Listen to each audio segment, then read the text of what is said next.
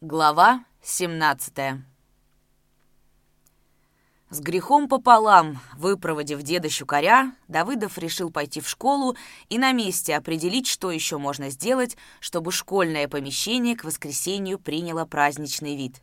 А кроме того, ему хотелось поговорить с заведующим и вместе с ним прикинуть, сколько и каких строительных материалов потребуется на ремонт школы и когда приступать к нему, чтобы без особой спешки и, возможно, добротнее отремонтировать здание к началу учебного года. Только в последние дни Давыдов ощутимо почувствовал, что настает самая напряженная рабочая пора за все время его пребывания в гремячем лагу. Еще не управились с покосом травы, а уже подходила уборка хлеба.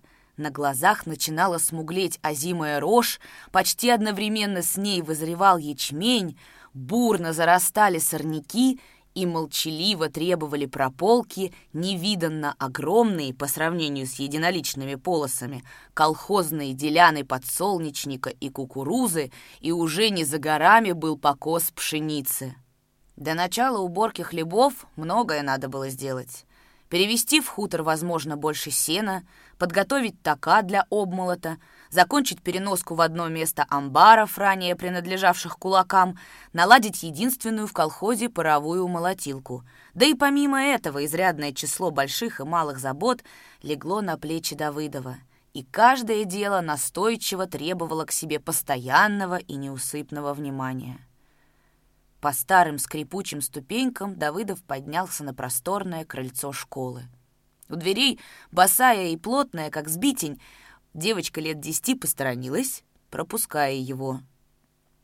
«Ты ученица, милая?» — ласково спросил Давыдов.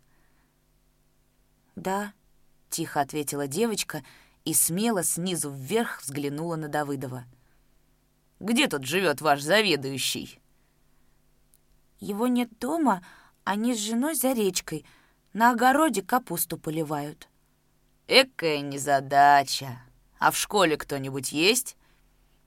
Наша учительница Людмила Сергеевна». «Что же она тут делает?» Девочка улыбнулась. Она с отстающими ребятами занимается.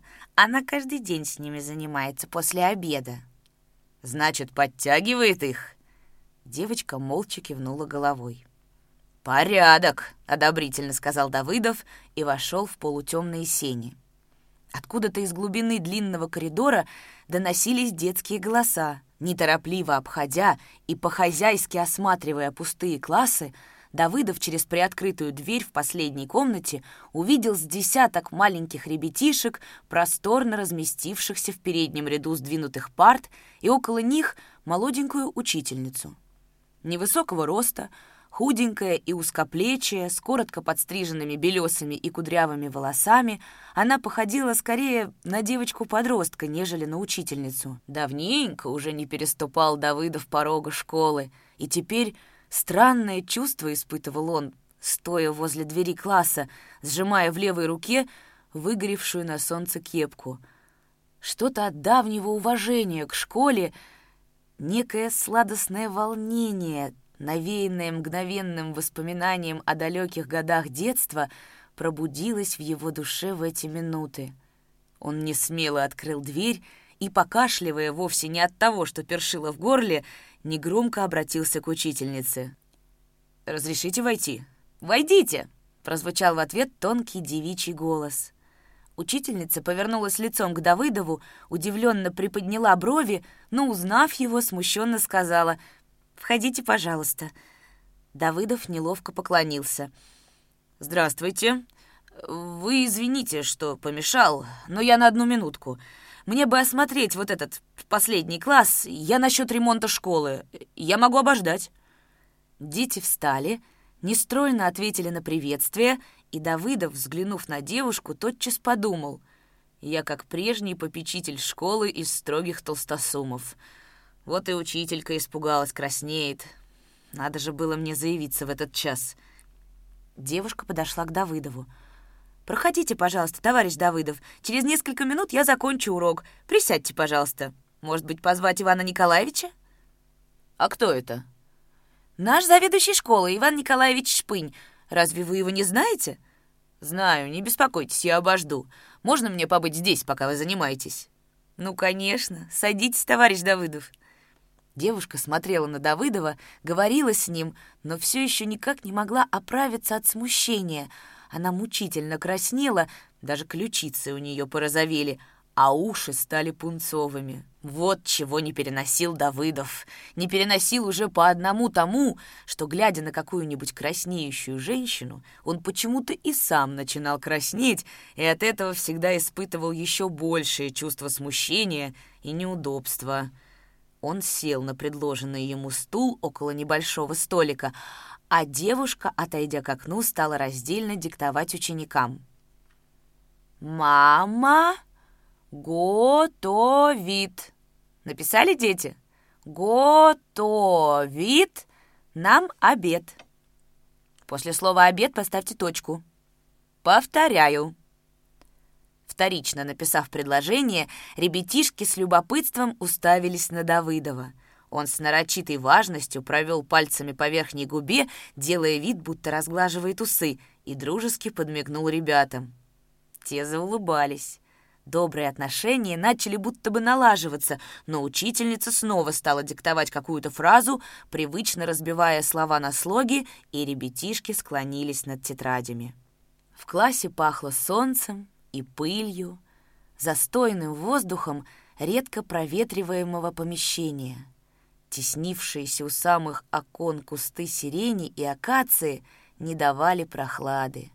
Ветер шевелил листья, и по выщербленному полу скользили солнечные зайчики. Сосредоточенно сдвинув брови, Давыдов занялся подсчетом. «Надо не меньше двух кубометров сосновых досок, заменить кое-где половицы. Рамы в окнах хорошие, а двойные, в каком виде есть ли они, надо узнать. Купить ящик стекла, Наверное, нет в запасе ни одного листа. А чтобы ребята не колотили стекла, это же невозможное дело. Факт. Хорошо бы добыть свинцовых белил, а вот сколько этого добра пойдет на покраску потолков, наличников, рам и дверей. Уточнить у плотников. Крыльцо заново настелить можно из своих досок. Распилил две вербы и готово. Ремонт нам влезет в копеечку дровяной сарайшка заново покрыть соломой. Да тут до черта делов, факт. Закончим с амбарами и сразу же переброшу сюда всю плотницкую бригаду. Крышу бы на школе заново покрасить. А где деньги? Разобьюсь в доску, но для школы добуду, факт. Да, но и разбиваться ни к чему. Продадим пару выбракованных быков, вот и деньги. Придется из этих быков с рай с полкомом бой выдержать, иначе ничего не выйдет. А худо мне будет, если продать их тайком, но все равно рискну. Неужели Нестеренко не поддержит?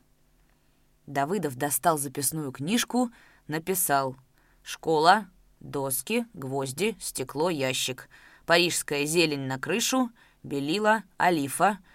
Хмурясь, дописывал он последнее слово, и в это время пущенный из трубки маленький влажный шарик разжеванной бумаги мягко щелкнул его по лбу, прилип коже.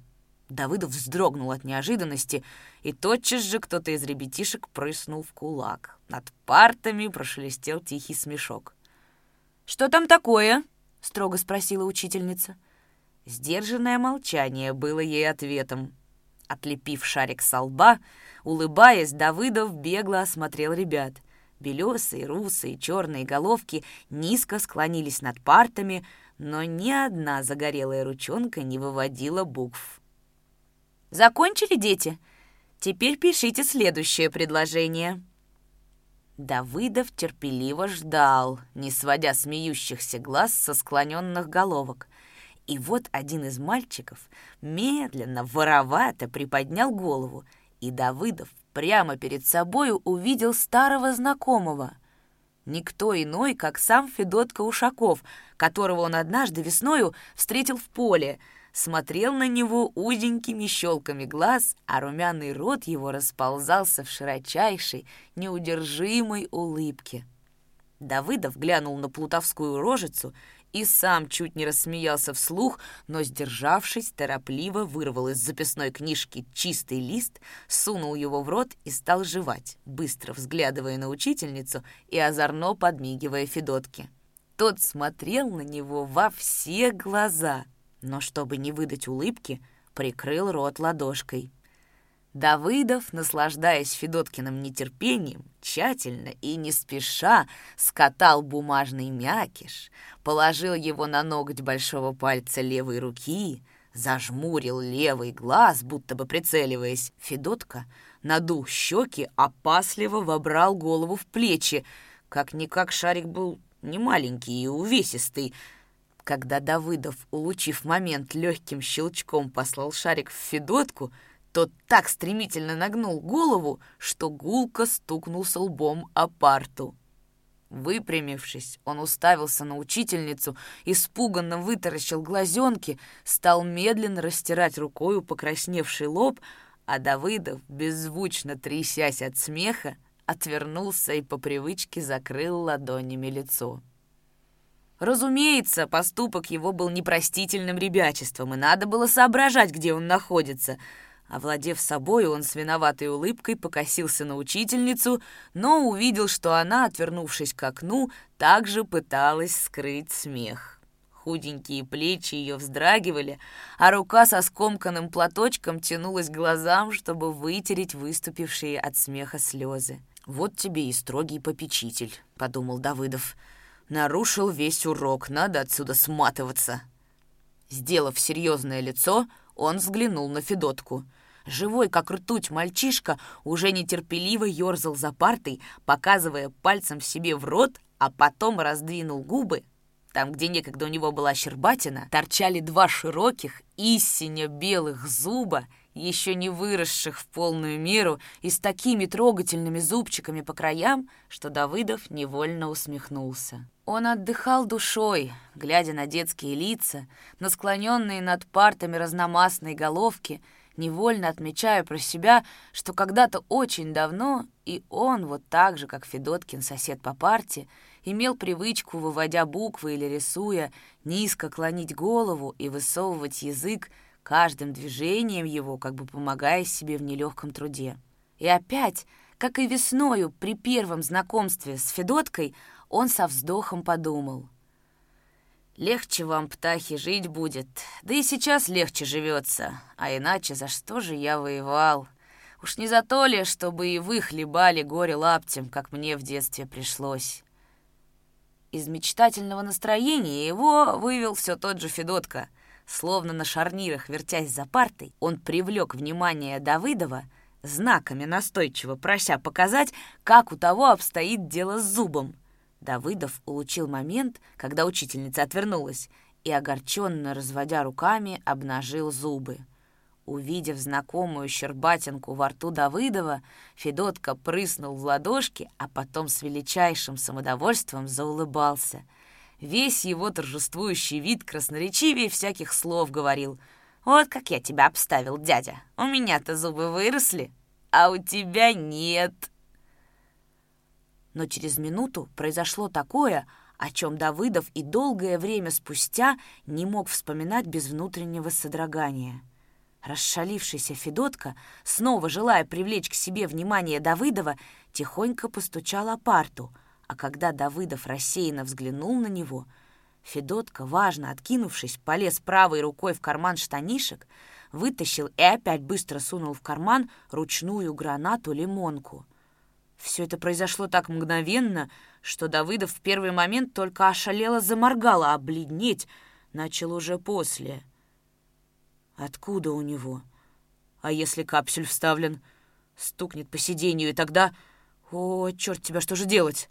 С жарким ужасом думал он, закрыв глаза и не чувствуя, как пот прохладной испаренной выступил у него на лбу, на подбородке, на шее. Надо было что-то немедленно предпринять. Но что? Встать и попытаться силой отобрать гранату? А если мальчишка испугается, рванется из рук и еще чего доброго успеет швырнуть гранату, не зная, что за этим последует его и чужая смерть? Нет, так делать не годится. Давыдов решительно отверг этот вариант. Все еще не открывая глаз, он мучительно искал выхода, торопил мысль, а воображение, помимо его воли, услужливо рисовало желтую вспышку взрыва, дикий короткий вскрик и изуродованные детские тела.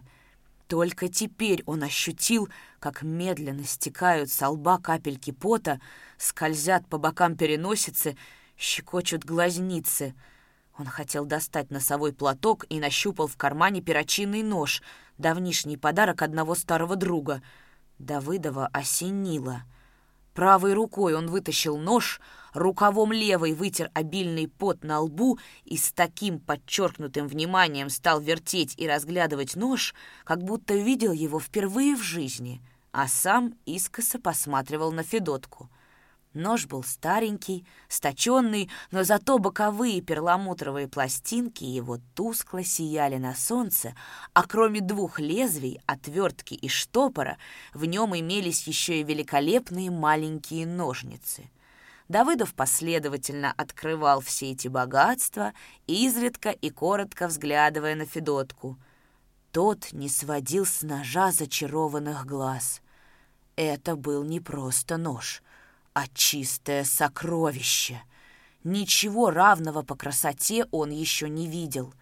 Но когда Давыдов вырвал из записной книжки чистый листок и тут же, быстро орудуя ножничками, вырезал лошадиную голову, восторгу Федоткиному не было конца. Вскоре урок окончился. Давыдов подошел к Федотке, шепотом спросил. «Видал ножичек?» Федотка проглотил слюну, молча кивнул головой. Наклонившись, Давыдов шепнул. «Меняться будем?» «А кого на кого менять?» Еще тише прошептал Федотка. «Нож на железку какая у тебя в кармане!» Федотка с такой отчаянной решимостью согласия закивал головой, что Давыдов должен был попридержать его за подбородок. Он сунул в руку Федотке нож, бережно принял на ладонь гранату — Капсуля в ней не оказалось, и Давыдов, часто дыша от волнения, выпрямился. «У вас тут какие-то секреты?» — улыбнулась, проходя мимо учительница. «Мы с ним старые знакомые, а виделись давно. Вы нас извините, Людмила Сергеевна?» — почтительно сказал Давыдов. «Я рада, что вы побывали у меня на уроке», — краснее проговорила девушка. Не замечая ее смущения, Давыдов попросил.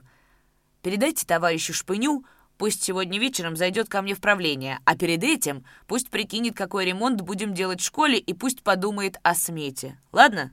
Хорошо, я все передам ему. Вы к нам больше не зайдете? Как-нибудь в свободную минуту загляну непременно. Факт, заверил Давыдов, и сейчас же, без видимой связи с предшествовавшим разговором, спросил. «Вы у кого на квартире находитесь?» «У бабушки Агафьи Гавриловны. Знаете такую?» «Знаю. А какая у вас семья? Мама и двое братишек в Новочеркасске. Но почему вы обо всем этом спрашиваете? Надо мне хоть что-нибудь о вас знать. Я же ваших девичьих секретов не касаюсь, отшутился Давыдов. Возле крыльца толпа ребятишек плотным кольцом окружила Федотку, рассматривая нож. Давыдов отозвал счастливого владельца в сторону, спросил — где ты нашел свою игрушку, Федот Демидович? В каком месте? Показать, дяденька? Обязательно. Пойдем. Пойдем зараз же, а то мне после некогда будет, деловито предложил Федотка. Он сжал в руке указательный палец Давыдова и, явно гордясь тем, что ведет не просто дядю, а самого председателя колхоза, изредка оглядываясь на товарищей, в развалочку зашагал по улице. Так они и шли, не особенно торопясь, лишь время от времени обмениваясь короткими фразами. «Ты размениваться не надумаешь?» — спросил Федотка, слегка забегая вперед и встревоженно заглядывая в глаза Давыдову. «Ну что ты, дело у нас с тобой решенное», — успокоил его Давыдов. Минут пять они шагали, как подобает мужчинам в солидном молчании, а потом Федотка не выдержал. Не выпуская из руки пальца Давыдова, снова забежал вперед, глядя снизу вверх, сочувственно спросил. «А тебе не жалко ножа? Не горюешь, что променялся?» «Ни капельки!» — решительно ответил Давыдов. И снова шли молча. Но, видно, какой-то червячок сосал маленькое сердце Федотки. Видно, считал Федотка обмен явно невыгодным для Давыдова, потому после длительного молчания и сказал. «А хочешь, я тебе в додачу свою прощу отдам? Хочешь?» С непонятным для Федотки беспечным великодушием Давыдов отказался. «Нет, зачем же? Пусть пращу тебя останется. Ведь менялись-то баш на баш, факт. Как это баш на баш? Ну, ухо на ухо, понятно? Нет, вовсе не все было понятно для Федотки. Такое легкомыслие при мене, которое проявил взрослый дядя, крайне удивило Федотку и даже как-то насторожило его. Роскошный, блестящий на солнце нож и ни к чему не пригодная круглая железка. Нет, тут что-то не так. Спустя немного практичный Федотка на ходу внес еще одно предложение. «Ну, ежели прощу не хочешь, может, тебе бабки отдать в додачу, а? Они у меня знаешь какие? Почти новые, вот какие!» «И бабки твои мне не нужны», — вздыхая и усмехаясь, отказался Давыдов. «Вот если бы это лет двадцать с гаком назад, я бы, братец ты мой, от бабок не отказался. Я бы с тебя их содрал, как с миленького. А сейчас не беспокойся, Федот Демидович. О чем ты волнуешься? Нож твой навеки вечный факт. И опять молчание. И опять через несколько минут вопрос. «Дяденька, а этот кругляш, какой я тебе отдал, он от кого? От веялки?» «А ты где его нашел?» «В сарае, куда идем, под веялкой. Старая-престарая веялка там такая, на боку лежит, вся разбитая, и он под ней был». Мы в покулючке играли, я полез хорониться, а кругляш там лежит, я его и взял. Значит, это от веялки часть. А палочки железные, небольшой, возле него не видел? Нет, там больше ничего не было. Ну и слава богу, что не было. А то ты мне еще учинил бы такое, что и на том свете не разобрались бы, подумал Давыдов. А эта часть от веялки тебе дюже нужна? — поинтересовался Федотка. «Очень даже». «В хозяйстве нужна на другую веялку?» «Ну, факт». После недолгого молчания Федотка сказал басом. «Раз в хозяйстве эта часть нужна, значит, не горюй, ты поменялся со мной правильно, а нож ты себе новый купишь». Так Ума заключил рассудительный не по годам Федотка и успокоенно улыбнулся. Душа у него, как видно, стала на место. Вот, собственно, и весь разговор, который они вели по дороге, но этот разговор был как бы завершением их сделки по обмену ценностями. Теперь Давыдов уже безошибочно знал, куда ведет его Федотка, и когда по переулку слева завиднелись постройки, некогда принадлежавшие отцу Тимофея Рванова, спросил, указывая на крытый камышом сарай — там нашел».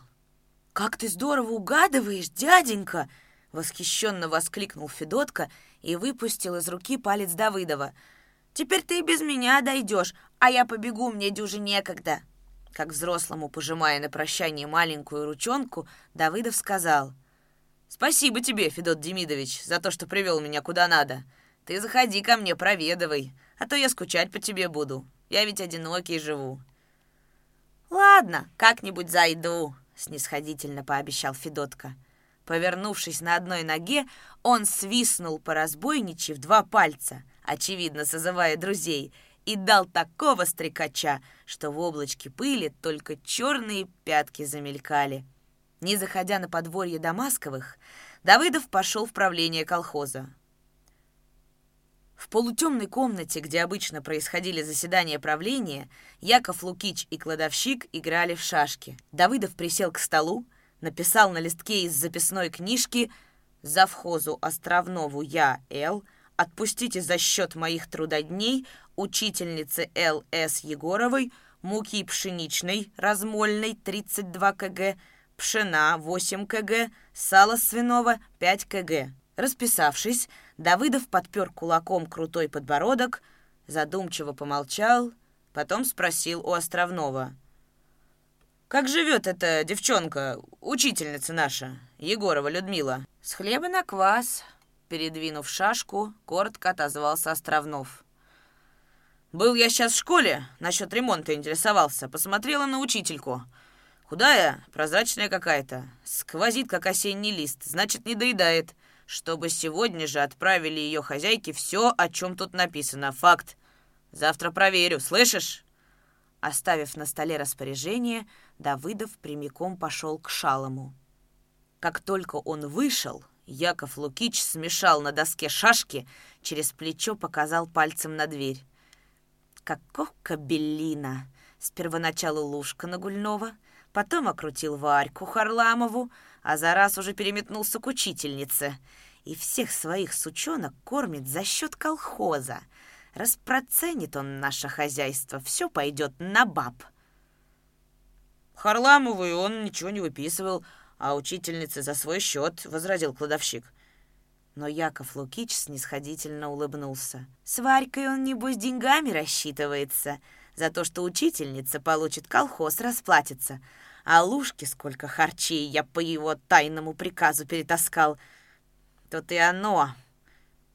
До самой смерти Тимофея Рванова Яков Лукич в изобилии снабжал его и Лушку продовольствием из колхозной кладовой, а кладовщику говорил — Давыдов мне строго-настрого приказал выдавать Лушке харчей, сколько ее душеньки потребуется, да еще и пригрозил, ежели ты или кладовщик сбрехнете хоть одно слово, не миновать вам Сибири.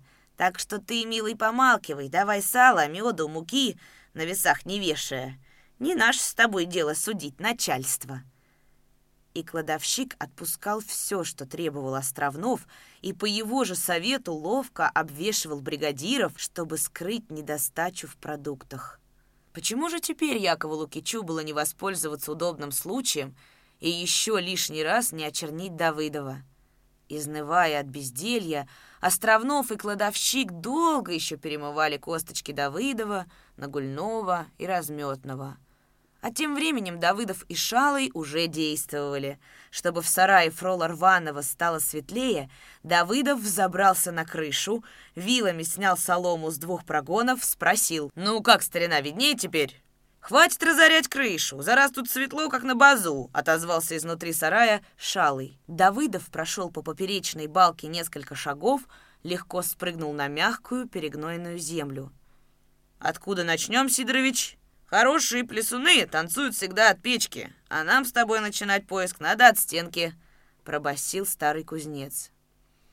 Вооружившись наскоро сделанными в кузнице щупами, толстыми железными прутьями с заостренными концами, они пошли рядом вдоль стены, с силой опуская щупы в землю, медленно продвигаясь к веялке, лежавшей у противоположной стены — за несколько шагов до вилки щуп Давыдова почти по самую рукоятку мягко вошел в землю, глухо звякнул, коснувшись металла. «Вот и нашли твой клад!» — усмехнулся Шалый, берясь за лопату. Но Давыдов потянул лопату к себе. «Дай-ка я начну, Сидорович, я помоложе». На метровой глубине он обрыл кругом массивный сверток. В промасленный брезент был тщательно завернут станковый пулемет «Максим». Из ямы вытаскивали его вдвоем, молча развернули брезент, также молча переглянулись и молча закурили. После двух затяжек Шалый сказал, «Всерьез собирались рваные щупать советскую власть». «А ты смотри, как по-хозяйски сохранили Максима. Ни ржавчины, ни пятнышка, хоть сейчас заправляй ленту». «А ну, дай-ка я поищу в яме. Может, еще что нащупаем?» Через полчаса Давыдов бережно разложил возле ямы четыре цинки с пулеметными лентами, винтовку, початый ящик винтовочных патронов и восемь ручных гранат с капсулями, завернутыми в полусопревший кусок клеенки. В яме, уходившей под каменную стену, валялся и пустой самодельный чехол. Судя по длине его — в нем когда-то хранилась винтовка. До заката солнца Давыдов и Шалый разобрали в кузнице пулемет, тщательно прочистили, смазали. А в сумерках, в предвечерней ласковой тишине, за гремячим логом пулемет зарокотал. воинственно и грозно. Одна длинная очередь, две коротких, еще одна длинная и опять тишина над хутором, над отдыхающей после дневного жара степью, пряно пахнущей увядшими травами, нагретым черноземом. Давыдов поднялся с земли, тихо сказал. «Хорошая машинка, машинка хоть куда». В ответ ему гневно забасил Шалый. «Зараз же пойдем к Островнову, возьмем щупы и весь его бас, и все забазьи излазим, и в доме у него учиним поголовный обыск, хватит зубы ему заглядывать!» «Ты с ума спятил, старик?» — холодно отозвался Давыдов. «Кто же это нам разрешит производить самочинные обыски и будоражить весь хутор? Нет, ты просто спятил с ума, факт!» Ежели у Рванова мы пулемет нашли, то у Островного где-нибудь на гумне трехдюймовка зарыта. И не я с ума сошел, а ты оказываешься умным дураком. Вот что я тебе скажу на чистоту. Погоди, придет время. Откопает Лукич свою пушку, да как шарахнет по твоей квартире прямой наводкой. Тогда будет тебе факт. Давыдов расхохотался, хотел обнять старика, но тот круто повернулся, плюнул с великим ожесточением и, не прощаясь, бормоча ругательства, зашагал к хутору.